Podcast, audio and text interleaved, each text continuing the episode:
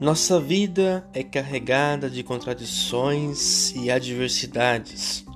O Evangelho é anunciado e entre aqueles que o ouvem encontramos atitudes contraditórias.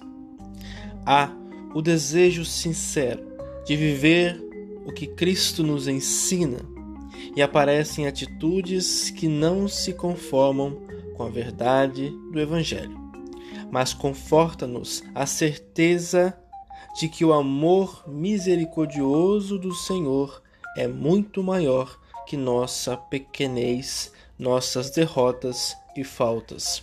Porém, não nos podemos subtrair do esforço contínuo de crescer na graça e no amor divinos.